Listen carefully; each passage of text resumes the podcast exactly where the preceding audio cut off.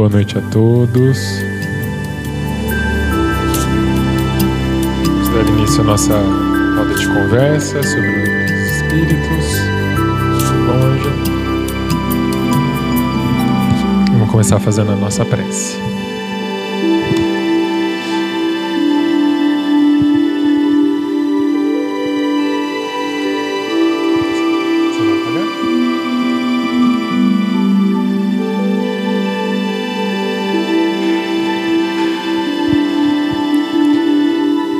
Amado Mestre Jesus, mais uma vez aqui te evocamos, pedindo a tua presença, a presença da tua energia, do teu amor, da tua paz, para que a gente possa juntos aqui estudar o livro dos Espíritos, compreender melhor a relação existente entre matéria e espírito, entre terra e plano espiritual nos auxiliando no nosso progresso, nos auxiliando a ser menos egoístas, menos orgulhosos. Que a gente possa encontrar no amor um caminho possível para conviver com o outro, conviver com a gente mesmo. Que o teu amor nos inspire a ser pessoas melhores. Que possamos aprender na prática, amar ao próximo como a nós mesmos. Obrigado, Deus, pela oportunidade de trabalho, de estudo, que os bons espíritos estejam presentes, nos intuindo. Que assim seja.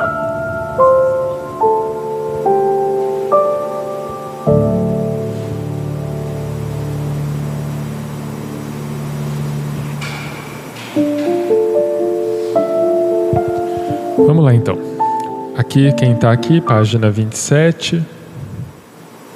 A gente vai começar o item 7 da introdução.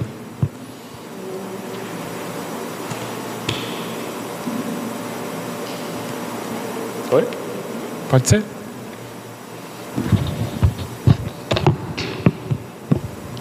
Item 7. Para muita gente, a oposição das corporações corporações científicas constitui, se não uma prova, pelo menos forte presunção contra o que quer que seja. Não somos dos que se insurgem contra os sábios, pois não queremos dar aso a que de nós digam que escolciamos. Aso é imaginação, né? Escolciamos é ofender, espezinhar-se.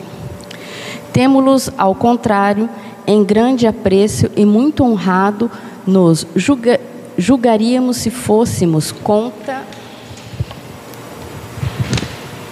contado entre eles. Suas opiniões, porém, não pode representar em todas as circunstâncias uma sentença irrevogável. Desde que a ciência sai da observação material dos fatos, em se tratando de os apreciar e explicar, o campo está aberto às conjecturas. Cada um arquiteta o seu sistemazinho, disposto a sustentá-lo em fervor para fazê-lo prevalecer.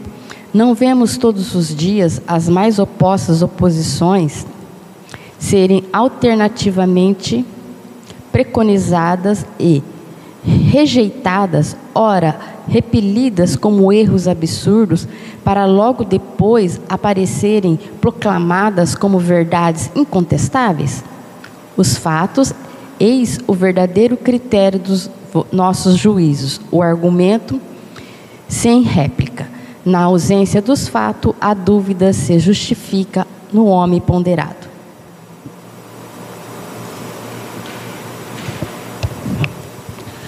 Bom, então vamos lá. Aqui no item 7, né, ele falou lá no item anterior que ele ia falar sobre as objeções que se contrapõem ao Espiritismo. Né?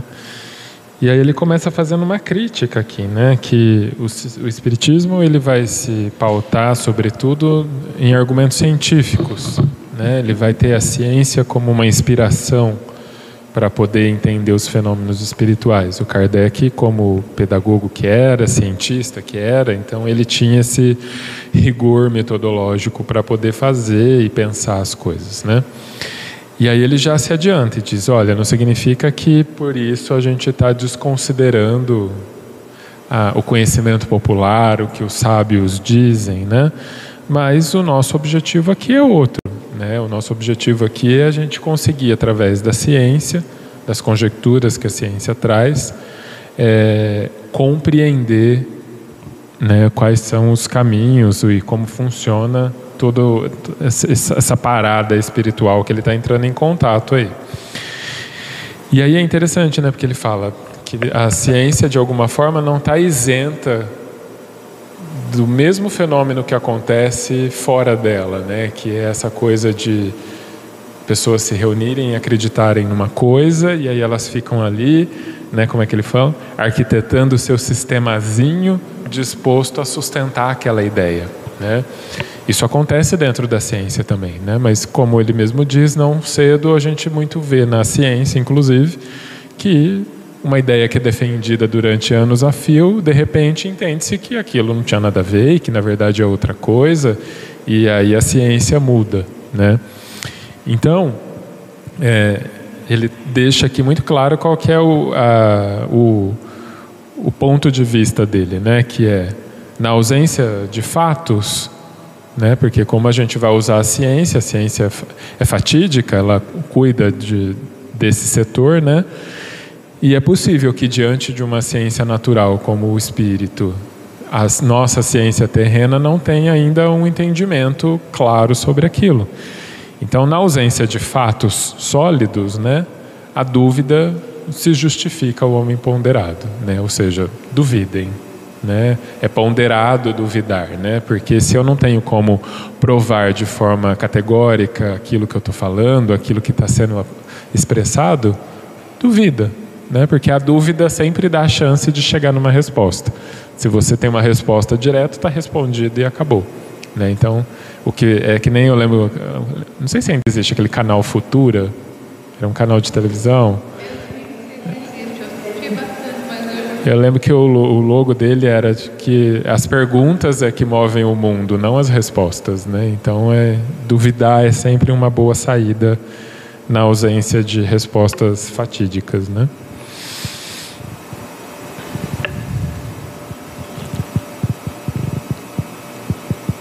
Algum comentário? Algum? Não? Então vamos continuar então. Com relação às coisas notórias, a opinião dos sábios é com toda razão fidedigna, porquanto eles sabem mais e melhor do que o vulgo. Mas no tocante a princípios novos, a coisas. É, no tocante a princípios, é, oh meu Deus, mas no tocante a princípios novos, a coisas desconhecidas, essa opinião quase nunca é mais do que hipotética. Por isso que eles não se acham menos que os outros, sujeitos a preconceitos. Direi mesmo que o sábio tem mais prejuízo que qualquer outro, porque uma propensão natural o leva a subordinar tudo ao ponto de vista de onde mais aprofundou seus conhecimentos. O matemático não vê prova senão numa demonstração algébrica. O químico refere tudo à ação dos elementos e etc. Aquele que se fez especialista pretende toda, prende todas as suas ideias à especialidade que adotou. Tirai-o daí e o vereis quase sempre desarrazoar, por querer submeter tudo ao mesmo cadinho, consequência da humana, da fraqueza humana.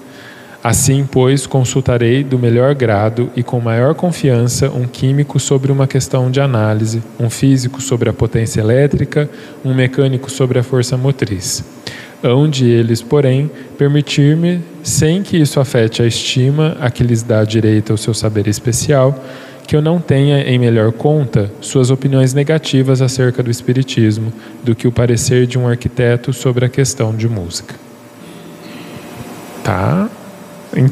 Animado esse, nesse texto aqui dele, né? Porque assim, É, é, muito interessante isso, né? Porque ele fala sobre esses sábios que sempre sabem sobre alguma coisa. E no parágrafo anterior eu achei que era sábio de cultura popular, mas não, é sobre ser sabido mesmo, né? E a gente pode pensar até dentro do próprio movimento espírita, pessoas que já estão há muito tempo estudando e que sabem muito sobre aquela temática e, e coisas nesse sentido mas que esse sábio de alguma forma ele também está preso a esse conhecimento, né? Então assim é, acaba-se que por se saber demais sabe-se menos, né? Porque ele também perde aquele caráter de questionar, de duvidar, de, de, né, de perguntar, que é o que ele falou que é algo digno aqui em cima de se fazer, né? Um homem ponderado. E aí ele usa esses exemplos, né? Tipo, para o matemático é tudo número, para o químico é tudo elemento, né? Para o psicanalista é tudo é, complexo de Édipo e afins, né? Então, assim, é, esse conhecimento de alguma forma também cega, né? Então, se a gente não se pondera e esquece a importância de questionar, a gente corre o risco de cair nesse lugar que você não você não tem outra coisa para falar ou para pensar além daquilo que você conhece, né? E você se fecha a chance de entender e conhecer algo novo. E é tão interessante isso, né? Ele falar isso aqui no começo da introdução, porque o cara está preparando a gente para o conhecimento, mas ao mesmo tempo ele está dizendo, mas não se encantem, né? Continuem questionando, continuem duvidando. Esse conhecimento vai ser importante, mas não se esqueçam que mais importante que ele é você estar tá aberto a continuar conhecendo, né? Falei? Então, você falando aí de, de, de a gente, mais ou menos, o que eu entendi é para a gente ter a mente aberta, né? Não ficar só naquele, naquela mesmice. Aí me lembrou do, daquele, daquela animação Soul, né? Ele só se interessava pelo Soul, né? E tem um, muitas outras coisas além daquilo. Ele achava que um, que, enfim, né? Para quem assistiu, vai saber do que eu estou falando. Não vou dar spoiler, né? Assistam, porque é muito legal. E, e o, o, a animação Soul da Disney, da Disney. E, e, ele só fica com a cabeça bitolada naquilo. E tem um mundo todo, né? Além daquilo. Né? Mas é mais ou menos isso que ele quis dizer, né? Estejamos abertos, né? Para as coisas. E o quanto muitas vezes um conhecimento pode te impedir de conhecer outra coisa, né? Porque é o que ele fala aqui. É, dito isso tudo, né? Eu vou, se eu precisar saber sobre potencial elétrico, vou perguntar para um físico. Se eu precisar saber sobre a mente humana, vou perguntar para um psicólogo, né? E só que aí também esses sujeitos sábios, porque são sábios de seus conhecimentos, eles não têm por que tecer críticas ao Espiritismo, que é algo que eles não sabem sobre. Né? Então, assim, é, aí ele fala, é como um arquiteto querer falar sobre música. Né? Então, assim, o arquiteto talvez entenda da fundação de um prédio, mas sobre como se constitui uma música, talvez ele não saiba. Né? E é disso que ele está falando. Tipo, ok, você quer criticar o Espiritismo? Ok, mas então vem aqui, estuda e depois você critica. Né? vejo que o Espiritismo vai tão além. Por mais que a gente estude o Espiritismo, cada vez que a gente estuda, mais a gente tem certeza que não sabe, que precisa ler, que precisa aprender, que precisa estudar. Você passa uma vida inteira estudando o Espiritismo e você, né, quase, quase que não sabe nada. Eu frequento o centro espírita, que eu ia no Kardec, desde quando eu tenho 15 anos. 40, não? É, 45 anos. Gente, eu não sei nada. Não sei nada. Né? Então eu acho que o espiritismo vai muito além que quem estuda física ou quem estuda matemática, quem estuda, é, né, ele fica craque naquilo, né? Então quanto mais ele estuda, mais ele sabe. O Espiritismo, quanto mais você estuda, mais você precisa estudar. O Espiritismo vai muito além. Né? Eu, eu vejo dessa forma. Tá? É claro que acho que foi um comparativo aqui, mas eu entendo dessa forma, que o Espiritismo vai muito além de qualquer conhecimento. né? Quanto mais você sabe, mais você, você tem para saber. O próprio Chico, quanto ele não sabia e ele falava que, né? E não era por, pela humildade que ele tinha e por ele ser humilde, porque ele era uma pessoa humilde, mas não estou falando humilde no sentido. Estou falando no sentido é, é, de conhecimento mesmo, que ele tinha tanto e ele falava que, né? Ele se achava ainda que tinha muito a aprender. Então eu vejo que o Espiritismo, claro que ele está dando exemplos aqui muito bons, mas o Espiritismo vai muito além, né? Assim, de você saber e ter estudado uma matéria, né? No meu entender. Você sabe, Ângela, que em todos os, os, lugares, né, tanto dentro do Espiritismo quanto no, na matemática, né, que foi o exemplo que você deu, a questão é se manter perguntando, né?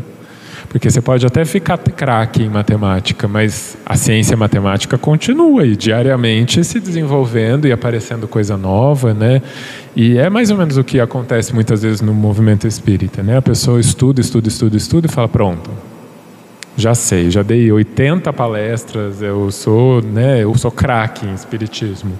OK, mas o próprio Kardec nos alerta que o espiritismo se atualiza junto com a ciência que não é uma verdade posta, que quando a ciência vem e diz, ah, aquilo que era não é mais, ah, então agora a gente tem que ler isso pensando que aquilo que era não é mais. Né? Então, assim, é de fato uma, uma matéria que vai se atualizar para sempre, por isso que não tem essa coisa de, ah, agora eu sei espiritismo e acabou, né?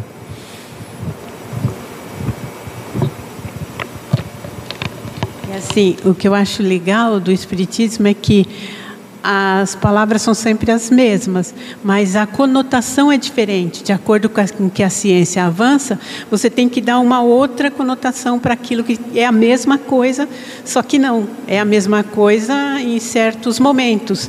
A partir do momento que a ciência vai avançando e o que está escrito aqui, a gente vai ter que interpretar de acordo com o avanço da ciência. Isso aqui é legal, porque não muda aqui. O que muda é a interpretação de acordo com a ciência, né? Muito legal isso, né? Quando, a gente pensa que aprendeu um pouquitico, o próprio Espiritismo vem com alguma coisa para a gente, né? Eu me lembro que quando eu, eu ia lá no Kardec, da Boa Vista, veio um palestrante, não sei se vocês já ouviram falar ou conheceram o Jerônimo, era o nome dele ele era tetraplégico. Ele fazia palestra numa cama. Aí você fala, meu Deus, mas eu não. Eu estou precisando começar tudo lá do começo de novo. Né? E quanto ele falava e como ele falava, você falava. Né? Então o Espiritismo faz assim, quando você fala, olha, acho que eu já estou começando aí, ele fala, ó, não, não está ainda. Né? Ele, ele mesmo manda algumas coisas, alguns ensinamentos para a gente, né? É... E sabe por quê, Ângela? Porque o que eu venho entendendo, né? não que eu sei isso, eu venho entendendo isso no gerúndio mesmo, né? é que o aprendizado do Espiritismo ele só acontece quando você consegue praticar o que está escrito aqui, que é o que a gente sempre fala, né? Mas tem me, me atravessado demais a questão do orgulho e do egoísmo. Sabe? E aí é o desafio da nossa vida, das nossas existências todas, né? Então assim, então por isso que nunca tá parece que nunca está pronto, né? Porque não é só ler, não é só estudar, decorar e muitas vezes aplicar, né? Fazer de alguma forma, mas é que tem toda uma parte afetiva né, que precisa ser aplicada também junto com a teoria, né? O amor, o não orgulho, não egoísmo, não ciúmes, né? Então assim é difícil pra caramba. É, é ingenuidade, prepotência nossa achar que em uma, duas, três, quatro, cinco vidas a gente vai dar conta de, de entender alguma coisa, né? Eu fico aliviado de saber que tem mais um monte de vida pela frente ainda que eu posso estudar e continuar estudando, né? E é uma pena pensar que tem gente nesse contexto que a gente vive, que a gente sabe que é um contexto de, um, de espíritos imperfeitos, em prova e expiação, que acha que já está ok com isso, sabe? Então, assim, que bom que a gente tem consciência que o, o caminho ainda está sendo caminhado, né? Aí a gente tendo essa consciência é mais um aprendizado. O outro é o problema do outro. É mais uma chapuletada, né? A gente fica nessa, puxa, fulano ainda está nesse problema do fulano, cuida da sua, não é? É puxão de orelha atrás de puxão de orelha. E acho que também é, é, tem todo esse contexto e é complexo porque envolve sentimento. Né? Matemática você vai lá, faz, está exato, acabou. Matemática você faz, está lá. Agora, quando você sente, é uma coisa que você precisa juntar, é o, é o estudo, é a prática e é o sentimento. Acho que é aí que pega bastante a gente, né? Esse sentimento de não orgulho, esse sentimento de não vaidade, é bem complexo, né? Então, acho que é por isso que é tão hard assim para a gente né, entender. É bem confuso. Não confuso, a gente dá uma, uma pane na cabeça da gente, Sim, né? Sim, e não teria como ser diferente disso, né? Porque eu lembro, enquanto você falava, eu lembrei lá no livro dos médiuns, né, que aquela parte que ele, acho que é no dos médiuns ou é no dos espíritos, enfim, que ele fala que quando a gente desencarna, a gente é todo sentimento, né? Porque não tem mais olho, não tem mais ouvido, boca? Então, a minha visão é 360 de todas as direções, a minha audição é 360 de todas as direções. Então, assim, o quanto ser um espírito, estar em espírito, é sobre sentir. Né? Então, assim, tem que aprender isso tudo aqui, tem que aprender a sentir tudo isso aqui, porque quando a gente desencarnar, a gente vai ser só isso, só sentir, né? Então é difícil mesmo.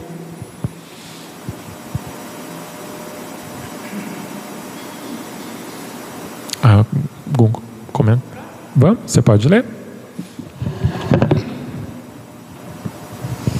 As ciências ordinárias assentam nas propriedades da matéria, que se pode experimentar e manipular livremente. Ah, é, desculpa, perdão. Isso. É? É, não é? Depois, questão de música? Sim. Então, vamos lá.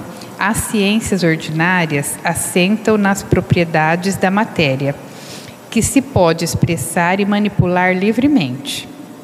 Os fenômenos espíritas repousam na ação de inteligências dotadas de vontade própria e que nos provam a cada instante não se acharem subordinadas aos nossos caprichos. As observações não podem, portanto, ser feitas da mesma forma. Requerem condições especiais a outro ponto de partida. Querer submetê-las aos processos comuns de investigação é estabelecer analogias que não existem. A ciência, propriamente dita, é, pois, como ciência incompetente para se pronunciar na questão do espiritismo não tem que se ocupar com isso e qualquer que seja o seu julgamento, favorável ou não, nenhum peso poderá ter. O Espiritismo é o resultado de uma convicção pessoal, que os sábios, como indivíduos, podem adquirir abstração feita da qualidade de sábios. Pretender def deferir a questão à ciência equivaleria a querer que a existência ou não da alma fosse decidida por uma assembleia de físicos ou de astrônomos. Com efeito, o Espiritismo está todo na existência da alma e no seu estado depois da morte. Ora, é soberanamente ilógico imaginar-se que um homem deva ser grande psicologista, porque é eminente matemático ou notável anatomista. Dissecando o corpo humano, o anatomista procura a alma e, porque não a encontra debaixo do seu escalpelo, como encontra um nervo, ou porque não a vê evolar-se como um gás, conclui que ela não existe, colocado num ponto de vista exclusivamente material. Segue-se que tem a razão contra a opinião universal? Não Vedes, portanto, que o Espiritismo não é da alçada da ciência. Mas no começo a gente falava que não era uma religião, né? E não é, né? Mas é, é, interessante esse lugar, esse, esse parágrafo, né? Porque assim, quando ele diz que o espiritismo não é da alçada da ciência, né, ele está dizendo assim: o espiritismo não é da alçada da ciência no sentido de que a gente não vai encontrar explicação, explicações do espiritismo dentro da ciência material, né? Então assim, é, o que a gente vê hoje, por exemplo, é que existem alguns estudos, sobretudo na área da medicina, que estão tentando entender o que é esse fenômeno que a gente chama de espiritual. Né? Mas veja, é, como ele falou aqui, né, não é os estudos da medicina que vão dizer o que é o espiritismo. O espiritismo é. Né? Ele é, ele não depende da ciência para existir. Inclusive, ele fala, né, são, é, são coisas opostas, são de lugares opostos, que a ciência que a gente tem é uma ciência material. Tanto que o que os médicos estão pesquisando é a materialidade do espírito. Né? Por quê? Porque o entendimento do que é o espírito, do que é o espiritismo, não é nada material, não tem nada a ver com a ciência que a gente tem na Terra, com a matéria que a gente tem na Terra. Né? Então, por isso que ele diz né, que o Espiritismo não é da alçada da ciência. Não é que o Espiritismo nega a ciência, mas é que são coisas diferentes. Né? Então, assim, é... e aí acho que esse exemplo que ele dá aqui é ótimo. Né? O anatomista, quando ele abre o corpo e ele não encontra a alma lá dentro, ele não encontra um, um, um ventinho volitando, então ele supõe que a alma não existe. Né? Mas por quê? Porque o olhar dele é materialista, ele está procurando na matéria a explicação do Espiritismo. Né? E, não, e lá realmente não vai encontrar, porque não é sobre matéria, é sobre outra coisa. Né? Você sabe que agora já procurou-se muito, né? Que eles queriam uma explicação. E hoje, a própria medicina já está entrando num campo espiritual ou espiritualista, não sei como eu, né? Então já tem estudos e estudos provado do poder da oração, do poder da energia que você emana para o paciente que está ali. Então você percebe que já estão, já está tendo essa inversão aí de que não é daqui para lá, é de lá para cá. Né? E já está tendo comprovações. Então a medicina já está partindo para um outro né, patamar, vamos dizer assim. E quem é da área da saúde sabe de N histórias. Eu sei de N histórias. Né? Eu posso falar, ah, milagres existem? Milagres existem. Então, quem é da área da saúde passa e vive muitas histórias, né? Onde realmente não é. Você não vai buscar, não está ali. A coisa transcende, entendeu? Transcende, tá? Então, vai muito além. E a gente que trabalha na área da saúde, eu tenho 40 anos de enfermagem quase, sei algum, alguma coisinha eu já vi na vida, né? Então a gente sabe que realmente a coisa agora é de lá para cá. E as pessoas estão se conscientizando disso. Né? Que tem histórias e histórias, mas não vem ao caso aqui. Pode escrever livro. E é um processo de conscientização mesmo, né, Ângela? Porque, assim, quando a gente vê esses estudos, né, eu lembro que o Ururaí, esses tempos para trás, estava dando aula de espiritualidade na faculdade, né? E não era sobre espiritismo, né? Porque parece que a ciência, né, a, a, enfim, a saúde, sobretudo, né, está co começando a considerar, a ter consciência disso que a gente está chamando de espiritualidade. Ainda não é espírito para eles, né? Mas a espiritualidade é essa coisa que que você escapa a matéria, assim, né? E, Exato, né? Algo além da matéria que eles não sabem explicar, né? Mas é um passo muito grande pensar que está começando a considerar isso, né? De que é uma coisa, ah, não achei nada na, no corpo, não achei nada na cabeça. Tipo, então tem mais uma coisa então agora para poder procurar, né? E eu acho que isso é um passo importante, assim, bastante significativo.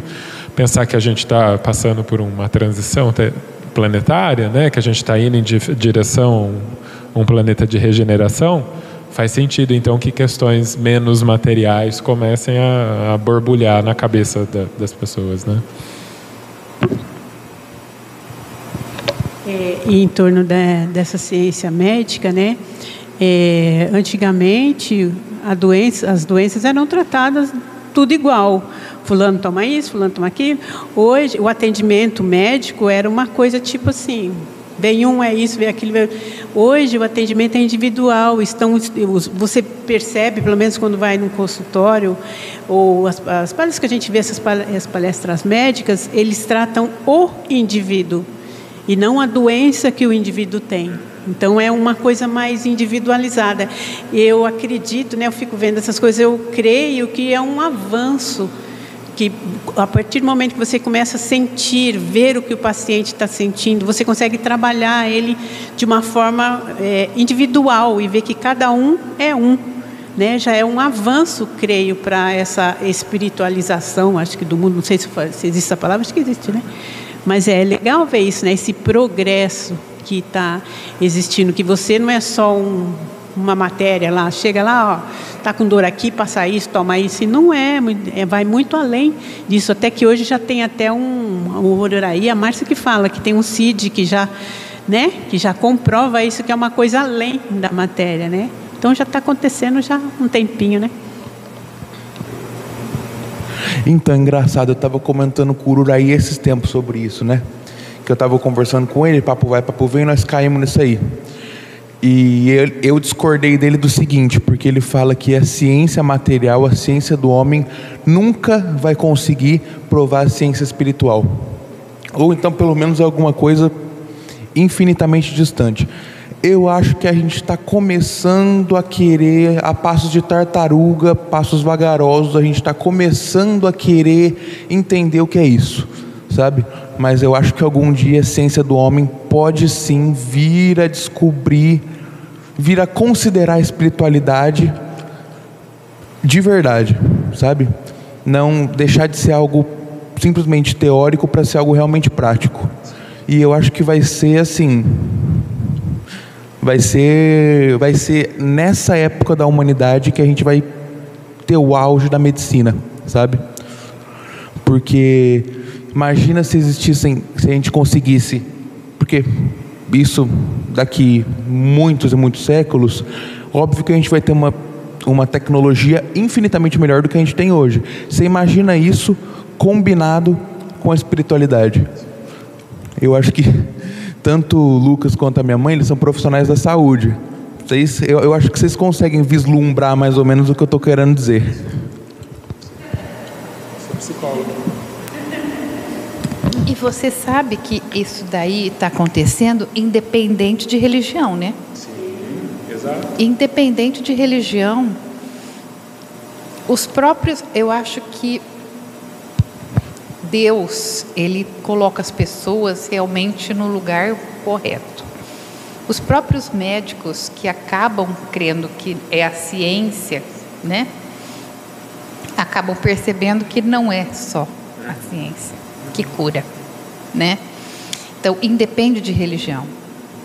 Eu, eu graças a Deus, presenciei assim uma pessoa católico, muito católico, e de repente ele estava fazendo palestras no sentido de orar pelas pessoas, no sentido espiritual, de trabalhar o espiritual, né?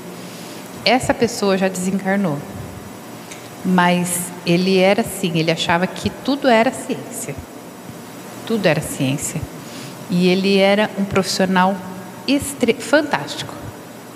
Mas a gente até falava, poxa vida, e de repente ele começou a perceber e começou a fazer palestras que realmente ele passou por uma doença, né? Então ele teve que passar pelo, por esse período e aí ele realmente constatou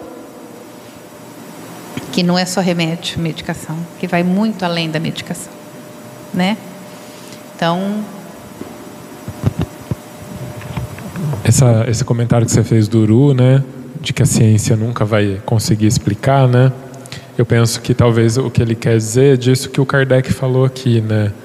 Talvez a ciência terrena realmente não vai conseguir explicar porque ela é material, né? E o, e o espírito é outra coisa, né? Então, assim, se a ciência terrena seguir é, e provavelmente siga, porque ela é da terrena, né? ela é material, seguindo as diretrizes de uma ciência material, ela dificilmente vai conseguir mesmo. Né? Eu, eu imagino que no futuro vai ser, vai abrir-se a possibilidade de uma outra ciência, entendeu?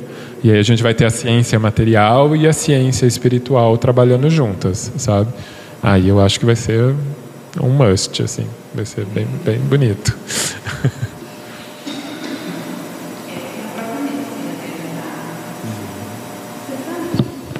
Está tendo assim, é podcast que fala?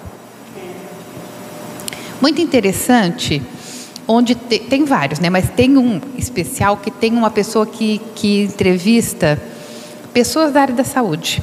Só que ele pergunta, assim, tipo assim, o que, que você passou na sua vida profissional dentro da área da saúde, medicina ou, né? E que realmente te marcou. Então, os dois casos que eu ouvi naquele dia foi voltado para o espiritismo, por incrível que pareça. Um é um médico super de renome do Rio Grande do Sul. E olha, há 30 anos atrás eu presenciei, eu estava de plantão e eu, eu é, quem está de plantão, que coordena então, o paciente que eu havia falado para a família que ele ia de alta no dia seguinte, porque ele estava ótimo, super bem, tudo bem. Ele parou e nós, o protocolo é 30 minutos de massagem cardíaca. Ficamos 30 minutos, ele não reverteu. Eu falei, eu quero mais 15 minutos com isso. Não, nós não vamos parar, nós vamos continuar. E continuou. Ficaram 45 minutos em cima daquele paciente, mas ele não reverteu. E aí todo mundo não reverteu, vamos recolher o material, vamos embora, todo mundo saiu e ele só ficou no quarto. E o, a pessoa que tinha falecido, ele disse: eu, eu presenciei, né? E a partir dessa, dessa situação que aconteceu comigo, eu mudei, eu mudei a minha visão da medicina. A pessoa, como não querendo ir, porque ela, ela fazia assim, sabe quando alguém que vinha puxar ela e ela não? Porque a gente, na, na área da saúde, fala que depois que a gente morre, a gente tem espasmos muscular. Está morto o músculo. Né? Então a gente quer dar nome para as coisas que acontecem, que às vezes não tem explicação, mas a gente quer dar um nome. Então, espasmos muscular.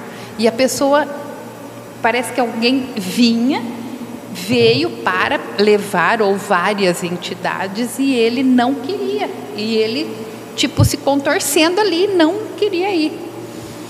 Achei o caso muito interessante. E de uma outra que era evangélica e que ela falou: eu vi, eu sei, e vieram e conversaram comigo no meu sonho, vieram de noite e falou que o meu marido vai sair.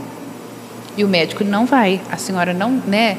Lógico, vamos aguardar o melhor. Eu, o, a pessoa ficou dois meses desenganada, sem chance nenhuma, e ela falava: Não, meu marido vai voltar, ele vai sair do hospital andando, porque eu sei que ele vai. Vieram falar para mim. Então, algum espírito, alguma, sei lá. E realmente a pessoa saiu andando do hospital. Então, a ciência, às vezes, tem umas coisas que vem mostrar e provar para a gente, né? E a gente vê e às vezes se depara com situações que realmente é isso, vai muito além, né? Eu achei interessante esse podcast que essa pessoa está fazendo com o pessoal da área da saúde mesmo todas as perguntas voltadas para a questão espiritual ou espiritualista, o que mais, né, o que aconteceu, que mais te marcou na sua vida profissional? Dá um nome podcast. Você sabe o nome? Podcast?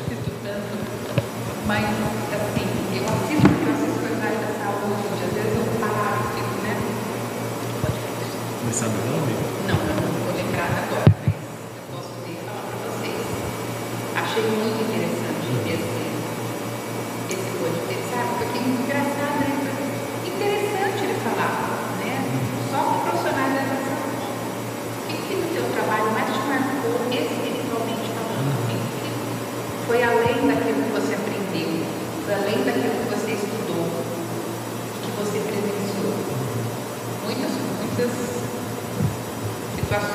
Eu.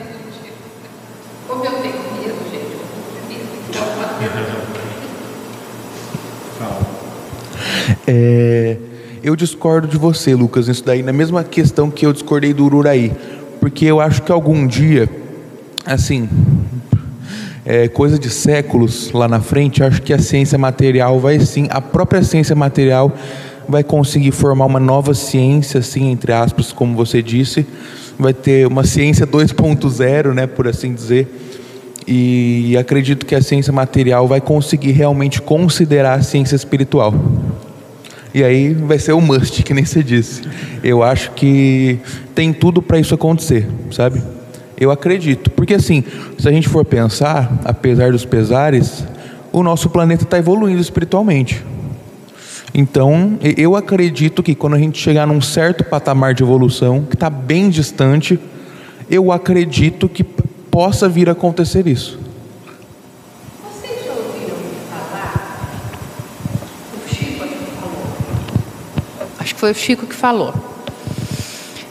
Que por volta do ano 2050, a gente iria conseguir se comunicar com o, o nosso ente querido como se fosse assim, pegar um celular e conversar. Vocês já ouviram falar isso que o Chico falou? Eu já. Acredito que o doutor Ururaí, mais, né, são mais há mais tempo no espiritismo do que eu, deve ter ouvido falar. Mas eu já eu já ouvi falar que o Chico falou que a partir do ano de 2050 a gente iria ter uma tecnologia ou alguma coisa, né, que vai além da ciência isso. Muito além. A gente iria poder ter assim, eu fiquei muito pensativa nessa questão. Claro, a gente sabe que o espiritismo, né, mostra pra gente, a gente não morre. O, espí o espírito está, né, é, se comunicando com a gente a todo minuto. Mas eu achei essa questão bem interessante. É, vamos esperar para ver. né? Porque a gente 2050 está aí na esquina já.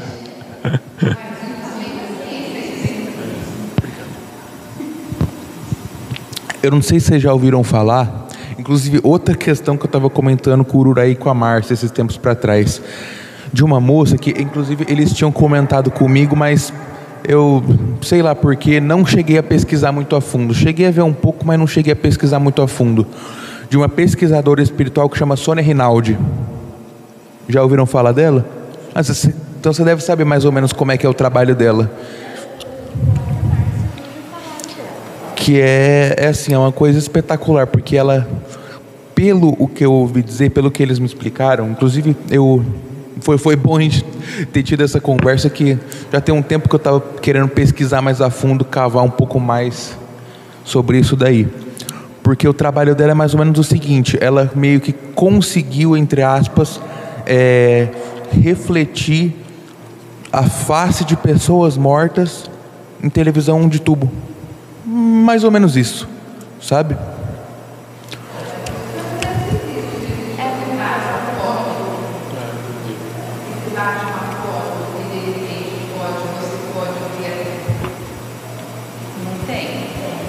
É, a, Regi, a relembrou, né? A comunicação transmediúnica, né? Que chama.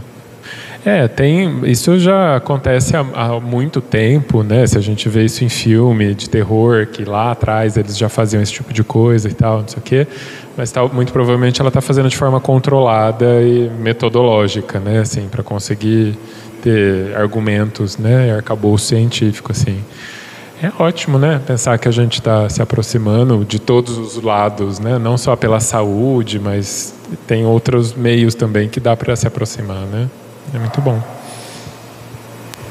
Houve uma época aqui no GEOL que eles fizeram uma experiência desse tipo durante a reunião mediúnica. Eu não participava ainda, mas durante a reunião mediúnica eles deixavam um, um gravador ligado com um som, sabe aquele som estático? E o gravador ligado. Eles conseguiram captar alguma outra coisinha. Pois é. É, é, uma, é interessante, né? Mas isso mostra para a gente, né, como a ciência ainda está engatinhando em relação a isso, né? Porque o próprio Kardec, né, e nos estudos a gente vai aprendendo é, é a mesma lógica das mesas girantes. Né? Foi preciso que tivesse um espetáculo daquele, das mesas ficarem girando no ar, para chamar a nossa atenção, para poder se comunicar. Né? E aí depois a gente vai aprendendo que aí começou a comunicação mediúnica, aí usava a cesta de, com o lápis pendurado, até que entendeu que podia usar a mão do médium. E aí foi refinando a forma de comunicação, né? Então, assim, eu acho que é a mesma lógica, né? Entender que é, quando na comunicação transmediúnica, né, seja pela televisão, pelo rádio e tal, ainda é a tentativa dessa comunicação ser material, né, de materializar essa comunicação, né? Mas o futuro é que a gente seja capaz, que nem a gente faz aqui nas quartas-feiras, que a comunicação seja natural, mental, né? Porque lá do outro lado não tem televisão, não tem radinho, não tem caneta, não tem celular. Então assim, a gente precisa chegar lá preparado porque não é porque a gente desencarnou que eu vou conseguir me comunicar mentalmente com um espírito que está do outro lado do universo, entendeu? Ou seja, é uma pra... não é só a emoção que a gente pratica aqui, é, é praticar a desmaterialização do pensamento também, né? Para que a gente, quando desencarne, seja todo sentimento e todo pensamento, né? Bom, eu, eu particularmente ainda não tenho conhecimento até sobre o espiritismo suficiente para poder falar sobre isso mais profundamente. Mas eu acredito que sim, o mundo espiritual pode sim usar a volatilidade dos meios materiais para poder se comunicar com a gente. Agora, a gente tem que entender como é que funciona esse processo. Por exemplo, que nem o caso da Sônia Rinaldi. Por que, que ela conseguiu refletir aquilo e como que aquilo aconteceu? como que aquela tecnologia em específico funciona, para que como que o mundo espiritual funciona para que ele possa usar aquilo daquela forma, como que conseguiram gravar o espírito através do gravador, tudo. Então, assim, é uma coisa que eu acho que ainda vai demandar muito estudo, mas que é um eu acho que um dia pode chegar lá. É um conhecimento em construção, né?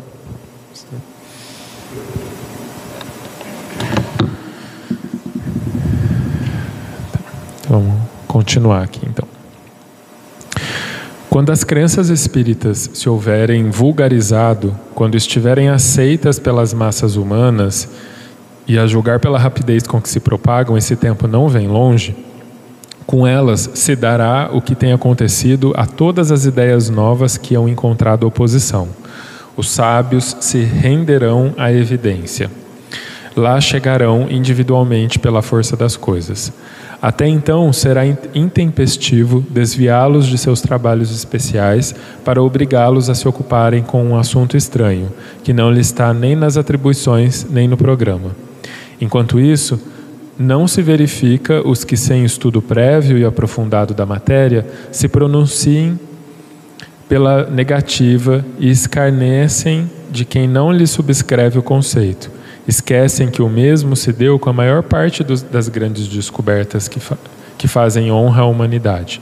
Expõe-se a ver seus nomes alonga alongando a lista dos ilustres proscritores das ideias novas e inscritos a par do, de membros da douta Assembleia que, em 1752, acolheu com retumbante gargalhada a memória de Franklin sobre os para-raios, julgando-a indigna de figurar entre as comunicações que lhe eram dirigidas, e dos daquele outros que ocasionou perder à França as, va as vantagens da iniciativa da Marinha a vapor, declarando o sistema de Fulton um sonho irrealizável. Entretanto, essas eram questões de, da alçada daquelas corporações. Ora, se tais assembleias que contavam em seu seio a nata dos sábios do mundo só tiveram a zombaria e o sarcasmo para ideias que elas não percebiam, ideias que alguns anos mais tarde revolucionaram a ciência, os costumes e a indústria. Como esperar que uma questão alheia aos trabalhos que lhe são habituais alcance hoje das suas congêneres melhores conhecimento? Ai, que divertido. né? Porque é, é, isso que ele falou lá atrás da importância de se manter em dúvida, né? Porque assim, eu lembro que eu, esses tempos para trás eu vi um meme que falava, né? Imagina o desespero do dono da fábrica de vela quando inventaram energia elétrica. com certeza ele não quis de jeito nenhum que aquilo fosse para frente, é um absurdo, é bruxaria, não sei o quê. E aí, não tão longe, lembra da resistência que foi dos taxistas quando o Uber chegou? Né? Então, assim, é, sempre tem resistência, né? Então, assim, não tem como. E aí, como tem a ver com aquilo que a gente estava falando antes, né? Sobre como é sobre a gente não é só sobre aprender, mas é aprender sentindo amor, não orgulho, não, não inveja, e, enfim, todos esses, essas, esses sentimentos. Porque pensa aqui, né, nessa Assembleia de 1752 que riram do Benjamin Franklin por causa do para-raio, né? E ali estavam todos os maiores sábios da época. Ou seja, a inteligência é o suficiente? Ser sábio é o suficiente, né? Porque a gargalhada expressava o quanto ali eles não estavam sendo humildes, o quanto eles estavam sendo orgulhosos e prepotentes, né? E que ser, só ser inteligente não foi o suficiente. Se, se ali tivessem sido menos prepotentes, menos orgulhosos, talvez o avanço que, que a gente conquistou com a ideia do Franklin sobre os para-raios talvez tivesse sido muito mais rápido. E o quanto isso acontece ainda no dia de hoje, em 2023, né? E sobretudo com a questão é, espiritualista, né? E quantas tentativas da própria luz elétrica, né? Quantas te tentativas, assim, que não deu em nada, né? Que acabou acontecendo até que, bom, na minha invenção, a maior invenção do século da humanidade é a luz elétrica. Imagina a gente ficar escuro. Num, num, num...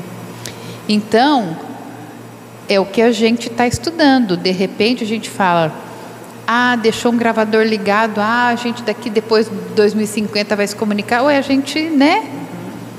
É, o conhecimento em construção. É aquilo que há mais, é, é, há coisas entre o céu e a terra, né? Há mais coisas entre o céu e a terra que a nossa vã filosofia pode imaginar. Eu ouço desde criança.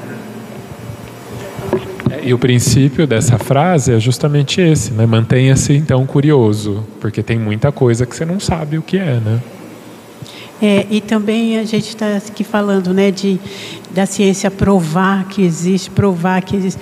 Quem precisa de provas somos nós, os espíritos não têm que provar nada. Existe, simplesmente existe. Se você quer saber, se você acredita, se você não acredita, é problema seu. Nós somos, não vai deixar de existir. Então, independentemente da gente acreditar ou não, o Espírito é, é fato. O Espiritismo está aí. Você creia ou não. Então, para os espíritos, eles não têm que provar nada para a gente. Por isso que a gente fica buscando em aparelho, isso e aquilo. A, a, o interesse é nosso. Eles não, estão nem aí. Né? Então, está aí. Se você acredita, se você não acredita, sinto muito. Eu existo e o Espiritismo está aí pronto. Né?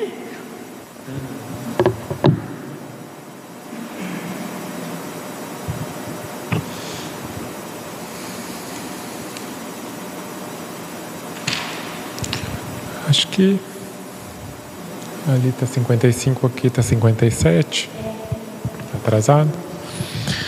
Bom, vamos então falar boa noite para o pessoal aqui e já dar o nosso horário também, né? Eu não falei. Boa noite para Flávia Macedo, que está acompanhando a gente de casa toda semana, que ama muitos estudos. Boa noite para Luciana Curtis, para Dona Elide Seu José e para Lúcia Curtis também. Né? É, bom, essa semana está um pouco diferente, um pouco atípica. Amanhã a gente não tem Academia da Felicidade. O Uru e a Márcia precisaram se ausentar, então não vai ter Academia da Felicidade amanhã. E na quarta-feira tem o estudo dos médiums. Eu vou coordenar de novo, vocês vão ter que me aturar duas vezes essa semana. e aí na quarta-feira a gente tem então o estudo dos médiums e depois, se a gente tiver trabalhador, a gente tem o, o, o trabalho mediúnico, tá bom? Então é isso. Agora a gente vai para a segunda parte, as vibrações. Quem quiser participar é bem-vindo sempre. Obrigado a todos e a todas. Boa noite e até quarta-feira. Beijo.